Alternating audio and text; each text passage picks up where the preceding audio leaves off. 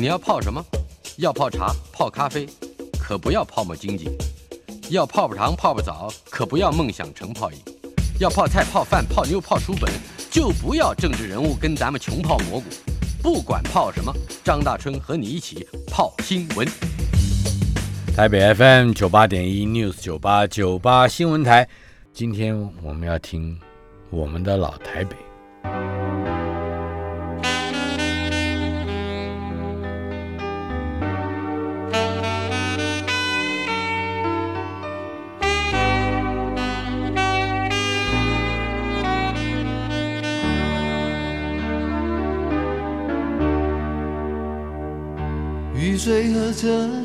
我的老台北没有一个固定的时间坐标，它在我们始终无法全然忘掉的往事里。而我们的老台北呢，今天继续邀请到广播节目主持人，也是作家，也是前国立台湾艺术大学传播学院的院长朱全斌。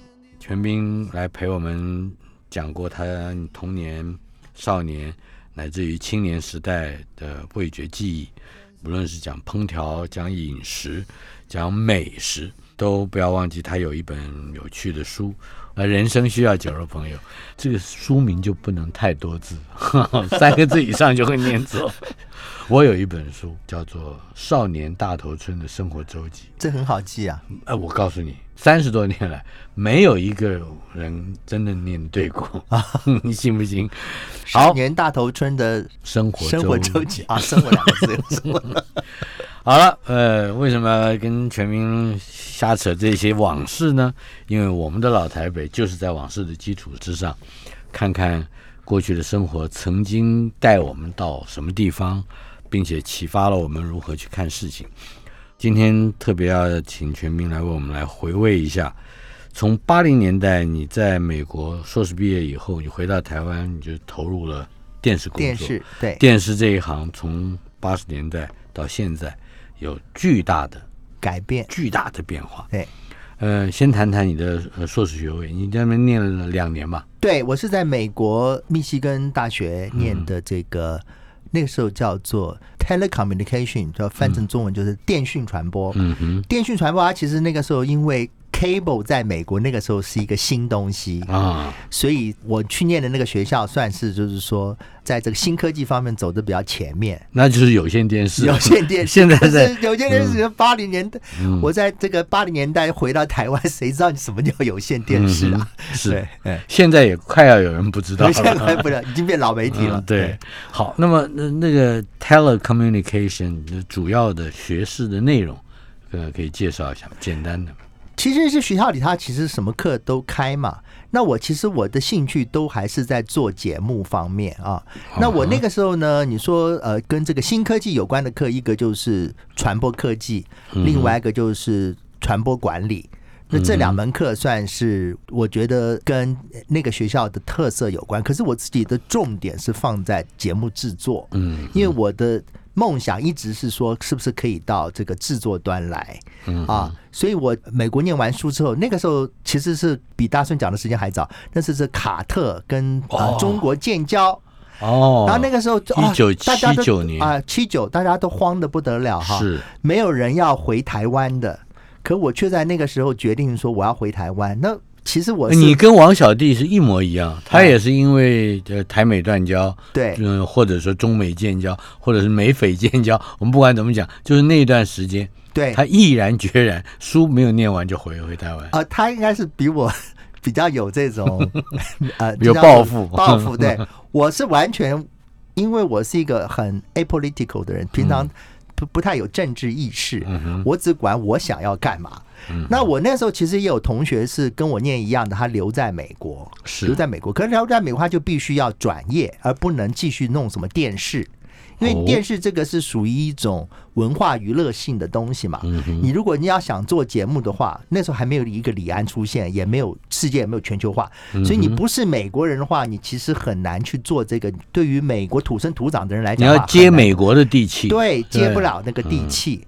所以很多我的朋友他们就去改去念电脑啊，或者会计啊。你要能够在美国留下来，一定要靠这种技术性的嗯啊、这种领域。是所以我就回台湾来了。那那个时候其实你可想而知，那个时候大家都要往美国跑的时候，因为觉得台湾快不见了嘛，啊民国六十八年，，对，民国六十八年，一九七九，然后那个时候美国硕士在台湾还是很稀奇的，嗯，就像我讲的，很多人到美国去留学，家长给他的嘱咐是去了都不要回来。嗯，啊，想办法在那边留下来。嗯，所以呢，我那时候回来呢，呃，我就要找工作嘛。找工作那个时候就有一些呃朋友，他们是在跑影剧线的，他们就跟我讲说，现在中视来了一个新的总经理，他原来是在电影圈的。中影的跑到中国电视来，他是梅长林。哦，他急于想要有一番表现，他说：“你何不毛遂自荐，写信给他？”嗯，结果就真的写了，因为不认识这一行的人嘛，我就写了一封信给他。非常快的三天内他就回信了，哦。就约我去见面，嗯哼，呃约去见面，然后呃，这个谈了一话话，我记得才二三十分钟吧。然后他就交代了，嗯他还说导播组跟企划组你选一个，哎呦，你还，对。啊，对，等等一下，我先请问，那个时候的节目部的经理是什么人？呃，叫王世王世刚吗？王世正，啊，王世正。王世刚是写呃副理，啊，好，王世刚是副理。那我就可以大致上明白那一场小小的类似改革或者革命的小革命的呃核心是什么？啊，嗯，原来是梅长林老总。是梅长林。嗯可是后来并不是梅长林交代，我就顺利进入电视台了。是，那里面其实还是有一点小插曲嗯啊，就是中间的人并不希望我是可以那么顺利进去。那这个哦我今天就不表了啊。嗯，那后来就是这样子，我就莫名其妙就进进，不能讲莫名其妙，就是说这个叫做阴错阳差吧啊。是，就进去了。进去之后，那企划组是什么？企划组其实就是进去是做制作人的嗯啊，制作人的。那我那个时候我才二十五岁啊，二十五岁其实很嫩嘛，什么也不太懂嘛。那个时候我们有个广播电视法，在规范说电视台要做什么节目。哦那电视台因为他们都是商业经营嘛，基本上还是赚钱的节目是在优先了。是声量大的、嗯啊。那那一些呃不赚钱的节目，或者就是说基于这个呃配政策政策需政策要上，需求比，方每个电视台它一定规定要做百分之十五吧，还是二十？我现在不记得那个详细数字了，是属于社交功能的。嗯哼，那那些节目当然就是卖广告不好卖的，是所以呢，这些东西就是由电视台内置来做，内置就是由 in house 的员工来做。啊哈，那赚钱的节目呢，它都是由外置单位来做。嗯哼，那我被梅老总邀请进去，我当然是内置制作人咯。嗯哼，然后就是帮他们做这一些属于呃社教政策性的社教嗯或者政令宣导的节目。哦，那这等一下，政令宣导的节目，也就是比较零散的咯。它呃不会，也还是说它也是常态的节目？常态，但多半是块状的。啊，块状嗯呃是常态，然后呢，也呃也有的是呃，比方说碰到什么蒋公纪念日啊，啊，哎，或者光复节啊，是啊，光复节，要做特别节目，哎，那我怎么记得你做儿童节目？哎，开头就是做儿童节目，一开始，而儿童节目那时候也被认为是没有广告价值的，哦所以就开始就做儿童节目。真是没有远见啊！儿童节目是最有远见，是最可以赚钱的，对不对？哎，谈一谈你的儿童节目。我那时候就开始呢，就做了一个节目叫《迷你雷达站》哦。嗯那那个时候其实最早的时候，因为我们都是因为美国回来嘛，就国外你看过什么东西，就想说，哎，台湾为什么不能这样子？对，因为以前我们对儿童节目还是有一种灌输性的啊，说嗯由上而下的教导性，小孩灌输他什么样的知识。那那个我做的迷你啊，就是由这个小孩子自己来讲话，所以我在开做那个节目出发点就是说，我要很多的小小的新闻小记者哦，自己出去采访。是然后呢，再播新闻给小孩子看，嗯就是小孩子自己做东西给小孩子看的这样的概念。那这样讲起来，概念是很简单，可是做起来，它其实你就是要牵动的那一个整个这个制作的结构或者规模，嗯就是不是小数啊，因为你要第一，你要就是你比方说你一个小记者出去，他就是一般人出去去采访嘛，那你一则新闻就是两三分钟好了，你半个小时节目，你总要做个七八折吧，嗯那这个工作量是很可观的，。是。所以呢，你做一个节目肯定要做两个礼拜。才做一个三十分钟节目，所以后来当然电视台就没有通过，没有让我播，说节目做了但是我做了 sample，啊，做了 sample，包括蒋佳宇那时候都来帮我做哦这个小说家蒋佳宇，对对对对，所以所以后来就是没播，没播，后来他们就要我去做别的三台联播的节目。那个时候有个三台联播，哦，就是每一天的晚上九点到九点半，那个时候是文工会。他们就是决定说的，可能要就是集中资源吧，就是说你不要三台各自做各自的，是我们就做一个三台一起播嘛。所以现在的观众朋友可能很难想象说嗯，以前你做一个节目，它是你打开电视就只有我做的这个节目，这太了不起了吧？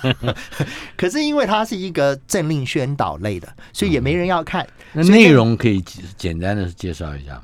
内容它其实基本上就是要非娱乐性嘛，然后就是要以资讯或者文化内容为主。其实他是很 open 的，然后各台都会就就是你会因袭嘛，就啊，那我就是呃歌功颂德一下啊，对，就这这个节目就没有问题可以过关。可是我那个时候被派去做这个节目的时候，我的想法就不一样啊，我就是说啊，那既然它是非商业性的，那你可能那那个时候我有个呃长官，他就是说。一进去的时候，他就跟我讲说：“你来，你要把自己设定为你要做一个电视圈的文化人，嗯，你不要只做电视圈的那种娱乐人这样子。”哎，听他这样讲说，那应该很有可能性吧？那我就弄设计了一个以文化内容为主的一个美学欣赏节目，叫做《美不胜收》。嗯，原来九点到九点半，因为没人看嘛。都被戏称为洗澡时间，也就是说，大家到八点到九点是连续剧，嗯。连续剧完了你就就去洗澡。洗个澡回来九点半再继续看连续剧，对，那个就是单元剧单元剧，对，所以九点到九点半是洗澡时间，那意思是没人看的意思。可我那时候就是不这样想，我就想说，哦，你只要打开电视居然看就是你的节目，那很有可为，你要好好做啊。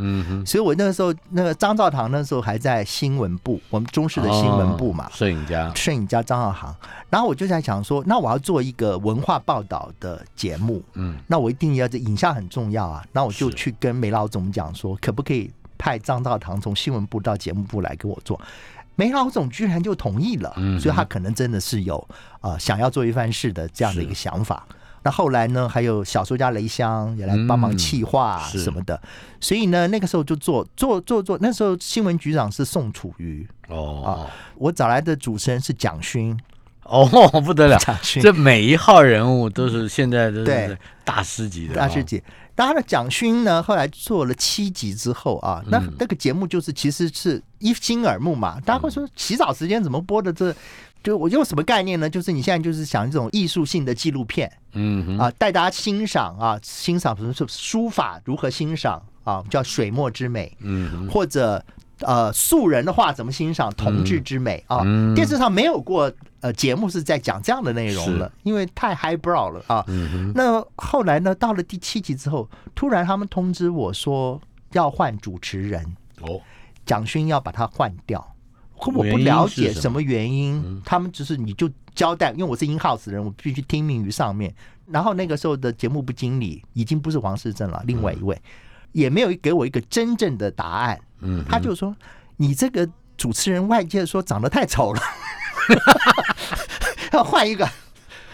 后来那啊。我还是不知道真正的原因。嗯哼，结果呢，那个时候《时报》杂志那个时候是郑淑敏在是，在管嘛哈，嗯哼，突然就是来联络我，他说他要做一个 cover story 嗯，来讲这个事情，哦，讲说把讲为什么蒋勋换掉，嗯哼，呃，什么主持人美丑跟这个电视节目什么关系？嗯啊？何况他也不丑，对不对？嗯？对啊，啊，可是那个《时报》杂志这样做了之后，另外还有一个稀奇的事就是，突然新闻局来电话说宋局长啊，宋楚瑜局长要颁奖给我们，嗯，就是给北美不胜收这个节目，美国神州这个节目要颁奖给你们，嗯。好像是一种摸头吧，从来没有过，他们就颁十万块奖金给我们的制作团队，哦，对，包括蒋勋也去了。嗯，可到最后，我还是不清楚他为什么被换。嗯包括郑淑敏的《时报》杂志里面也没有把这个事事情的这个真正的原因给讲出来，一直到我相当晚的时候，我后来才知道，嗯。哦，原来好像是跟陈应真有关。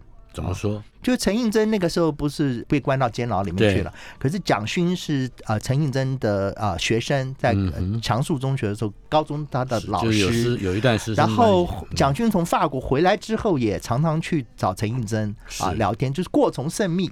所以他是一个政治上面的忌讳。对，一个忌讳。如果说陈应真他是被认为是有问题，把他关起来一个政治犯，嗯那跟他走的那么近的。怎么可以在怎么可以在电视上面还做主持人？那是他洗澡时间洗澡。不过，哎，你也曾经拍过纪录片，是拍圣圣与罪，对吧？对对，圣神圣的圣，罪就是罪与罚的罪。对，你是套用罪与罚的逻辑，是吧？圣与罪，陈应真文学与人生救赎，是，那是你拍的纪录片。那我拍的纪录片，不，那已经是。二三十年后了，对，我们先埋个伏笔。你要跳到后面去吗？不不，先埋个伏笔。我对这个蒋勋所受的委屈非常好奇。嗯，那怎么换了谁呢？主持人？呃，换了一个梅老总的一个学生。啊哈，他的一个学生还是大学生，什么也不懂。嗯哼，对。好，那这个节目后来做了多久？后来这节目就做了一季吧，也因为这个美不胜收的原因嘛，又被送属于颁奖啊什么的，就是好像我被当做是青年才俊嘛，就被挖角了。嗯哼，讲起来也是有趣了哈。因为被别的电视台挖角吗？被民间的传播公司挖角？私人制作公司？讲起来这个 也是有来头的公司。嗯，我那时候还很犹豫，说要不要去。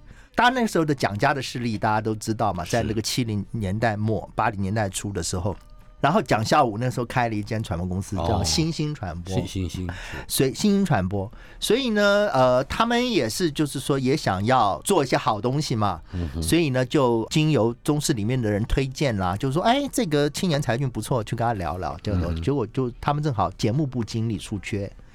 然后我那时候才二十六岁，你当了节目部二十六岁，你做了民间制作公司的节目部经理。对，节目部里面都是些什么 从三十岁到五十岁的人，那我去个年纪最小的，我要去管他们，我怎么管嘛？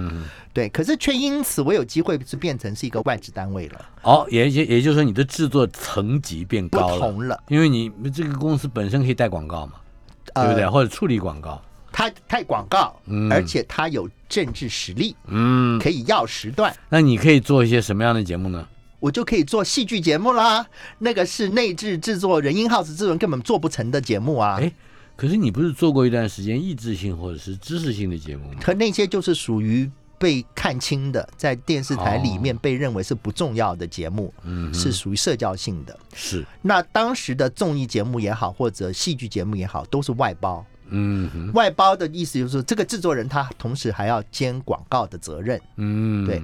那当然就是以前三台时代，就是说这个里面就是有油水啦。是，我们讲讲起以前老三台，大家都会说有一些不堪的那一种外置制作人跟内部的长官之间的利益挂钩啊，当然就是有这样的传说嘛。对，但是我自己实际上我做了外置节目之后，我会发现就是说。你所有当时你在电视台里面，你的同事对你的态度都不一样了，突然对你很客气。嗯，比方说你以前在做内置节目的时候，那工程部都给你不是配合的很好，嗯，或者唧唧歪歪的。可你到外外置节目的时候呢，他对你就客气起来了。那原因是什么呢？比方说我们内置节目呢，你就按规矩，指人放饭的时候，一个人就一个便当，是一张饭票。给你外资单位的时候，我就给你两张，就多了这一张，多一张饭票的，对你态度就不同了。所以就是说，你在做外置的时候，我就感受到说，为什么以前某些导播看我也是爱理不理的，哎，我这变外资单位的时候就对我很客气了。嗯因为我是可能是可以做戏剧节目的啦，对，或者是做综艺节目啊，嗯，是做这这些比较有市场性的或者说比较重要的节目的制作人。是，嗯。访问的是第二次来到我们节目之中的广播节目主持人、作家和前国立台湾艺术大学传播学院的院长朱全斌。我今天才知道，他还做过很长一段时间的民间制作公司的节目部经理啊，没有很长，没有很长。稍后片刻，马上回来。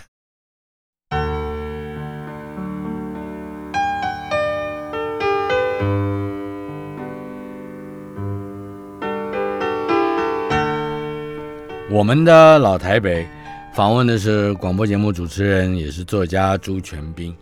呃，全斌兄曾经担任过电视节目的制作人，也是电视台的副总，纪录片的导演，音乐剧的导演，还画过插画，当过编剧，还担任过民间制作公司制作电视节目的啊经理是吧？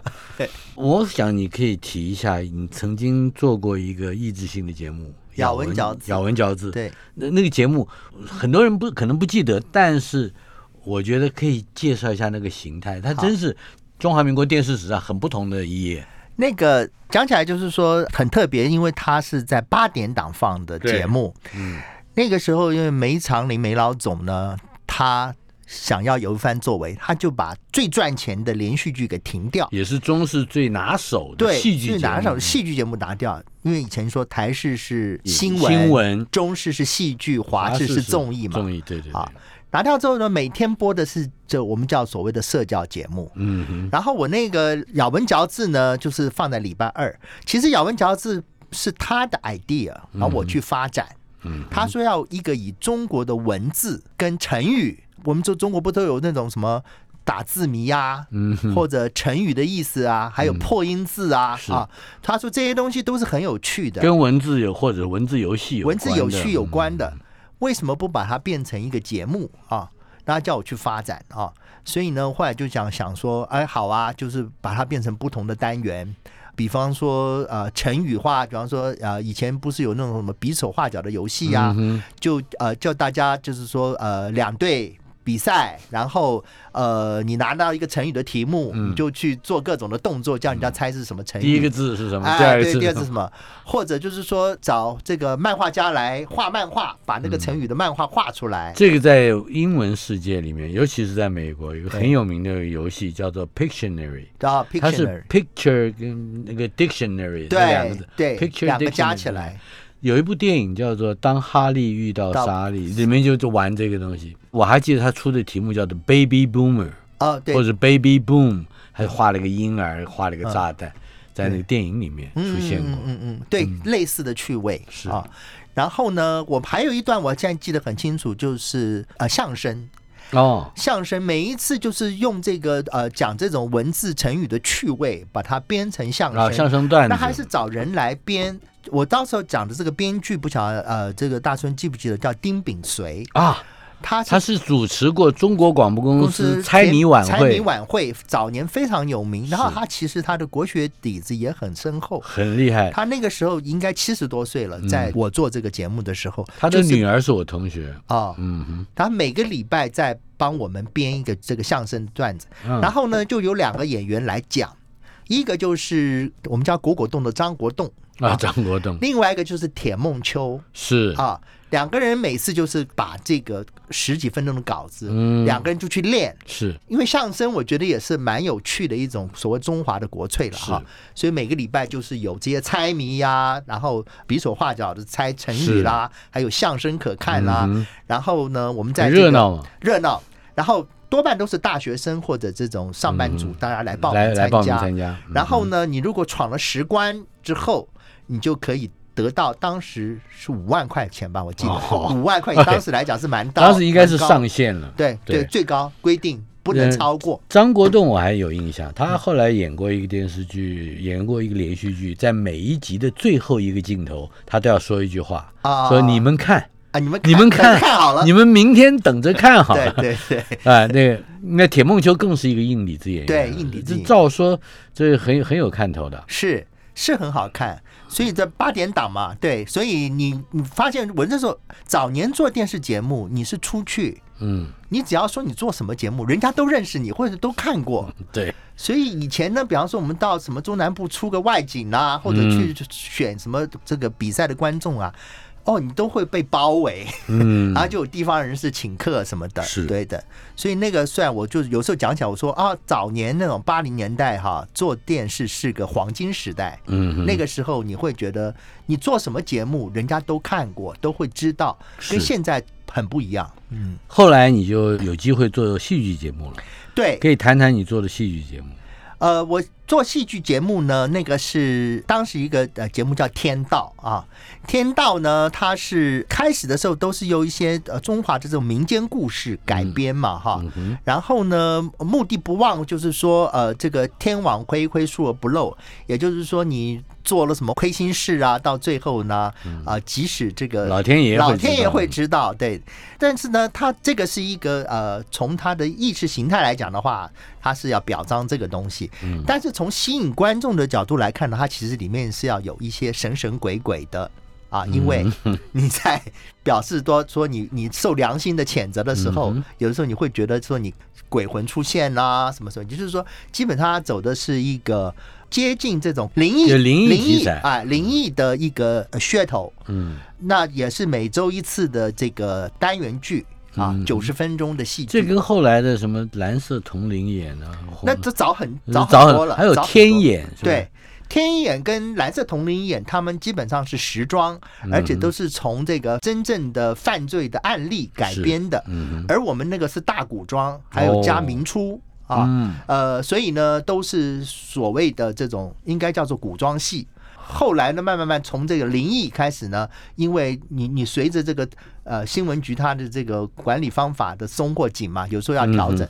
当有一阵子就紧的时候呢，你就变成不能做那么多灵异了，所以后来就改成做推理。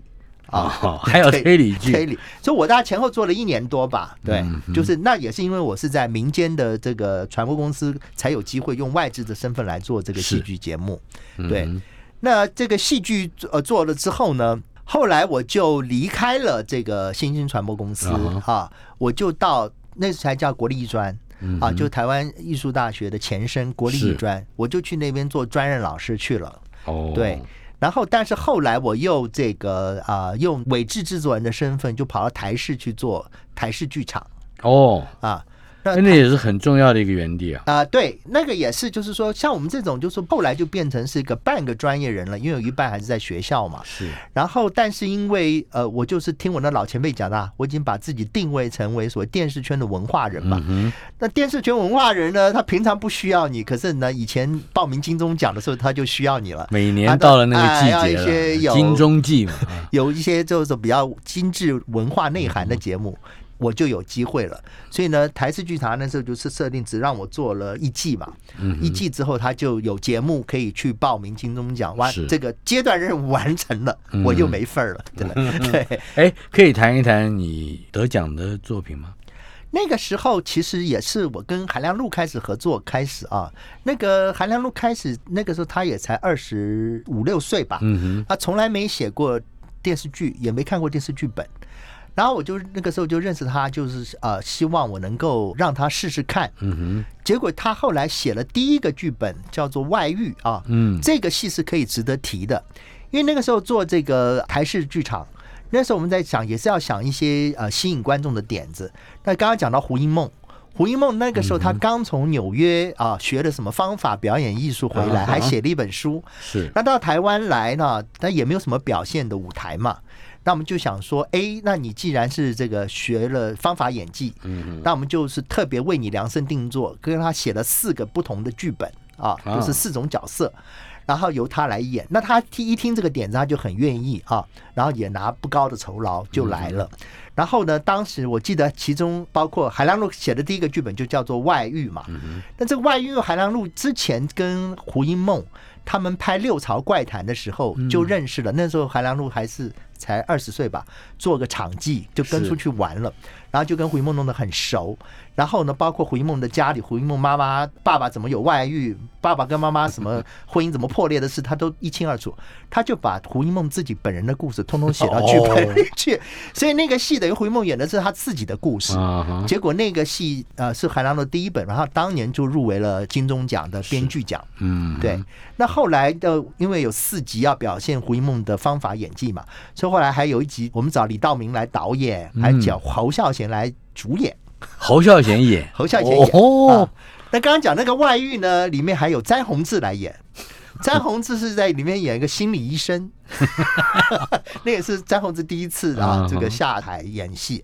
还有段忠仪，然后那个啊二毛，二毛也在里面演，就演那个有外遇的先生。所以他看起来的确还用你的话讲，电视圈的文化人不止你，对，还找了很多都被拖下水了 看起来很热闹了。嗯，很热闹。嗯当然了，就是后来胡一梦他就表示他跨界电视成功嘛，嗯，后来他就接着台视就让他演了慈禧太后啊什么的，嗯几个连续剧。对，是嗯，访问的是作家、广播节目主持人朱全斌，千万不要忘记，他还是台湾电视我称之为这个黄金时代的八十年代到九十年代之间，台湾极重要的电视节目制作人，请他来谈的我们的老台北。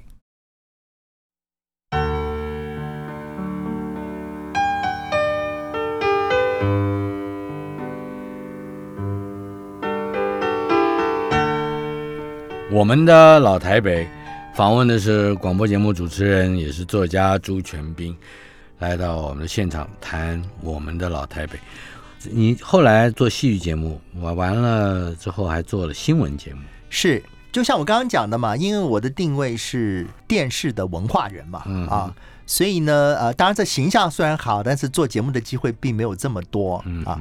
但后来呢，呃，中视那个时候呃也换了一个新的总经理，叫钟湖斌。哦啊，钟湖斌，钟湖斌哎他是蒋经国的侍卫出身，哎，对，曾经在美国立过大功，挡子弹挡子弹，对对对对钟钟湖斌，然后呢，那个时候的电视台其实播送的时间每天只播到晚上十一点就收播了。啊嗯，不像现在是二十四小时。但那时候电视台都想要延长战线啊，继续把这个播送时间延长，所以中视他就想要把这个从十一点之后继续往后啊，呃，是不是再延长个七十五分钟或九十分钟，能够让他再增加一条战线出来？所以那个时候他就要找人。那这个节目是由新闻部来负责，是。啊那新闻部一向跟节目部其实是有点泾渭分明，就是新闻部的人不太看得上节目部，嗯。觉得你们做的那些都是风花雪月啊。嗯。那因为你要变成是一个新闻节目，你不能只有新闻，里面必须要有一些比较，也有一点呃休闲性的内容在里面嘛。嗯所以那个我作为一个，就说当时拥有一个美国硕士学位，应该算是比较少的人有哈，那又有实际的做这个节目的经验的人，是就被选上了。那个钟老总也很愿意用我，然后呢，我就帮他们开辟了一个从十一点播到十二点十五分的一条连线节目，叫今夜，哎，今夜对。那当时呢，啊、开始的时候是找童中白跟韩定国来做主持人，哦对。是那后来又换成了熊杰跟黄晴雯，对。大概前后也做了一年多，那也就是我的责任啦，就也拿下了新闻节目奖、金钟奖也拿下来了。今夜是一个怎么样特比较有特殊性的一个新闻节目？因为至少在时间上来看哎，它一定跟当时台湾人的起坐、生活、作息习惯对呃的改变有关。那个时候，我其实，在构思这个节目的时候，就是把它化整为零啊，嗯用一种杂志单元的方式来做这个节目。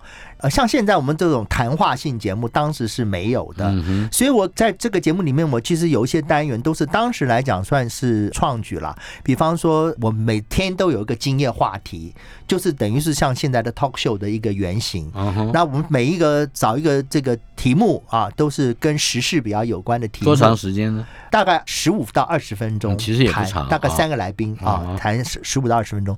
那另外还有一个今夜人物，记得大春你也来上过吧？啊，是吗？敬业人物啊，就是做人物焦点的访谈啊，大概是十五分钟啊，都不算长。嗯哼，可是当时承蒙看得起，荣幸 哪里？当时上电视是不容易的，嗯所以你能够有个十五分钟是给一个人专门让他来讲话，这个机会也很难得。那我记得那个时候呢，其实邀请过一位来宾啊，他就是这个行政院长于国华的夫人于董梅珍来上节目。嗯那呃，为什么我说这个访问值得提呢？因为以前的节目在电视台里面是不太能够在电视上说一些真话的。嗯啊，因为那个时候呃，不管怎么样，他还是一个在野党还没有成气候。所谓的这个电视媒体的这个言论的尺度，还是掌握在执政党手中的一个嗯年代嘛。可是于董梅珍是不是留下了一句非常重要的名言？这就是我不要要讲的。对不，讲我你让我讲好不好？是不是那一句“不要让嫦娥笑我们脏 哎，另外一句话是。因为那个时候余国华下台嘛”，啊？下台，然后呢，呃，有很多难言之隐不能讲。那哦于董梅珍就在我们节目讲说，政治真是太可怕了。哦，对对对，这句话我也记得，，对，就很像后来的什么丛林小白兔，对对对啊，谁都知道政治是可怕，可是没有人，而且是我们的院长夫人在节目中把这个话讲出来。是所以就是蛮有趣的，所以呢，我就讲说那个七十五分钟的这个节目呢，啊，因为那个时候牵涉到一个三台，他们好像也是要轮播还是怎么样的一个，就是这个这个节目做了一年多之后，他必须要换台做。我详细记不太很清楚，所以呢，我等于也是一个阶段性任务的完成。后来呢，这个呃钟老总呢就叫我们改成去开辟早上的战场。哦。因为那个时候早上是没有节目的，嗯所以呢，他说最好大家一早上起来可以有电视可以看，嗯。所以我就是帮他开始去开辟早上的新闻连线的节目。也是新闻，啊，嗯。也是也是新闻部在新闻性质。啊也是新闻性质，对，嗯所以呢，那个节目叫做京晨啊，今天早晨的对，京晨，嗯。今天早晨，对，从京晨到今夜，那后来嗯。呢，这个节目又从新闻部呢轮到了节目部啊，就是变成我爱早晨，所以呢，一直我做到一九九一年嗯啊，等于是说我。回忆我从这个进入电视圈啊，从一九八零年啊，是一直做到一九九一年，大概也是十一年的时间。嗯然后我是想我自己呢，我从这种儿童节目、社交节目、戏剧节目，新闻新闻节目哈。然后你从这个块状的做到带状的，我觉得也能做的都做了。嗯所以后来再加上中视那个时候他也换总经理了，嗯钟湖斌也下台了，然后又换了新人的总经理。然后钟老总下台之前就跟我说。呃，你的节目可不可以继续做呢？我想新来的总经理还会给我个面子，你还可以继续做个半年，之后你就要自己做打算了。所以我就在这想说啊，那我是不是应该给人生另外一个挑战？后来我就出国念博士，所以你又还是出出去念了环游世界一年，然后呃哦念书念了四年。嗯嗯，对，这一段时间你念书的情形就不是在台北了哈，对在可是伦敦之后回来，嗯，正好是台湾公共电视开播，是你就进入了公视，没有回来。我先在原治大学教书，嗯哼，原治大学教书，但是那个时候的我四十岁出头嘛，其实对于于电视呃所谓的实务的工作还是心没有死的。老是觉得说还没有到，就是是不是就在学院的嗯这个时间好像还没到，而且从英国你要知道，在英国住了四五年，每天看的是 BBC，那是全世界最早的一个公共电视的一个雏形啊，嗯是从那边发展的。所以呢，自然你看了四五年的节目，你会对公共电视的这个理想充满了一个渴望跟一个、嗯一个想象。当然，台湾那个时候成立公共电视的时候，你觉得台湾是不是有这样的可能？嗯，所以呢，我就同样的也是跟我当初进中视一样，也是用毛遂自荐的方式，然后去哦投。然后那个时候投履历吗？投履历，嗯，因为正好他们也是有在对外公开征求总经理。是，然后那个时候董事长是吴峰山吴嘛，峰山，吴峰山，所以呢，他就收到我的履历就去约谈。后来呢，他说哦，他们总经理其实已经有了人了，但是副总有缺，问我有没有兴趣去，所以就在这样的一个呃因缘际会的情况之下，我那时候在原制才待了一年半，后来我就离开，跑到公共电视去了，是。嗯呃，在公共电视也待的时间也不是很久，一年多，也待一年半的样子。嗯对，可以回忆一下你在那儿的贡献吗？我觉得说贡献不敢当啊，想起来是没什么贡献，因为那个是电视开播的时候，嗯开播的时候其实有很多公司治理的内部的典章制度是要开始把它规划出来，啊，包括人事规章啊，什么各种的内部的管理法规啊，这些都做了。另外一个就是宣扬公示理念，嗯，因为那个时候。大家对于什么是公共电视根本搞不清楚嘛？呃，什么叫做一个非商业的电视？嗯，为什么一个电视台它可以就是说从政府拿那么多的钱，它的正当性何在？等等的，其实有很多的理念，你是需要去教育啊，或者就散播给这个社会知道，也让观众知道说他们是有权利，他们做这个电视台的一个主人的。所以呢，因为我来自学界嘛，所以我有多半的功夫是花在这个方面。但是后来这个经过了一年多之后啊，我发现我自己其实也是很天真啊，觉得说。一个 BBC 那样的电视制度是有可能在台湾存在的啊，嗯，然后后来我发现说这几乎是不可能，因为我们这边的政治生态啊，呃，是完全不一样的啊。那我真的是非常的天真，我原来以为说公共电视可以是一个最纯净啊、干净只做节目的地方，却发现说里面的政治风暴其实是蛮厉害的啊。所以呢，做了一年多之后，其实我就走了。是，嗯，你是看到了政治风暴的背景。而离开的，我必须很诚实的讲，应该就是我自己是也有点水土不服吧。嗯，就是说，因为里面的那个斗争，我觉得从电视开播的第一天开始，就就因为刚开始你说那个是一个不讲蓝绿的一个电视的净土，那这种是一种理想。可是进去，因为你的那个，他就是讲蓝绿，他就是讲蓝绿。你从每一次就是说政党轮替的时候，他这个董事会的成员为什么很多董事都发表不出来，就是因为在这个拉锯的战之中嘛。是，所以当然就是说我作为一个三台背景的人进入那个公司，跟第一任的总经理廖昌松，他也是三台背景的。我觉得我们自然会被人家化为是蓝吧，虽然我们自己我啦，我自己从来并没有政治。我想廖昌松也不会有，他也没有。他第一个他是新闻人，非常专业的，对，而且他的省级也。极具政治正确性，是，对不对？是，所以我就是说，呃，进去之后你才发现说，哦，有些台内的同事啊，那他们跟政治色彩比较接近的某些董事，他们会联合起来，对，然后做什么内部的民调啊，什么那些东西，当然都是有背后有他的政治目的的。对我实在不想要让我们的话题结束在这里，但是节目的时间的确有限，希望将来有机会，我还是能够请你来到我们的节目之中。也许我们还可以谈谈，比如说润饼的闽南身世，或者是剩余最陈映真的文学人生救赎。好啊，润饼我也拍 过纪录片，对呀，就是润饼对，就闽南的润饼的身世嘛，对吧？好，也是纪录片。哎，呃，哎，你还参与了纪录片《男人和他的海》的制作？对，那我是监制，对，那是黄家俊我的学生拍的一个纪录片，那也是你的最新的作品啊。对，是 非常感谢。全斌来到我们的节节目，谢谢。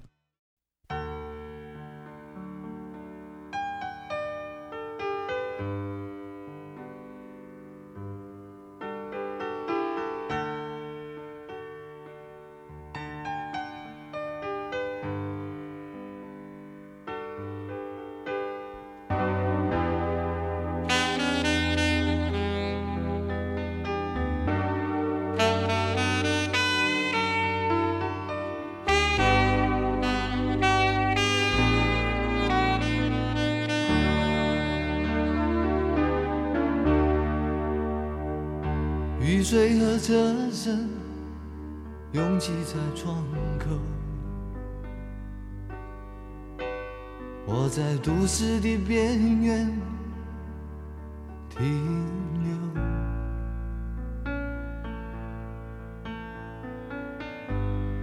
少年的往事在回忆中消失，三十岁。我的职业是自由，勤劳的人啊，无聊的人啊，还有陌生的我，在街头游走，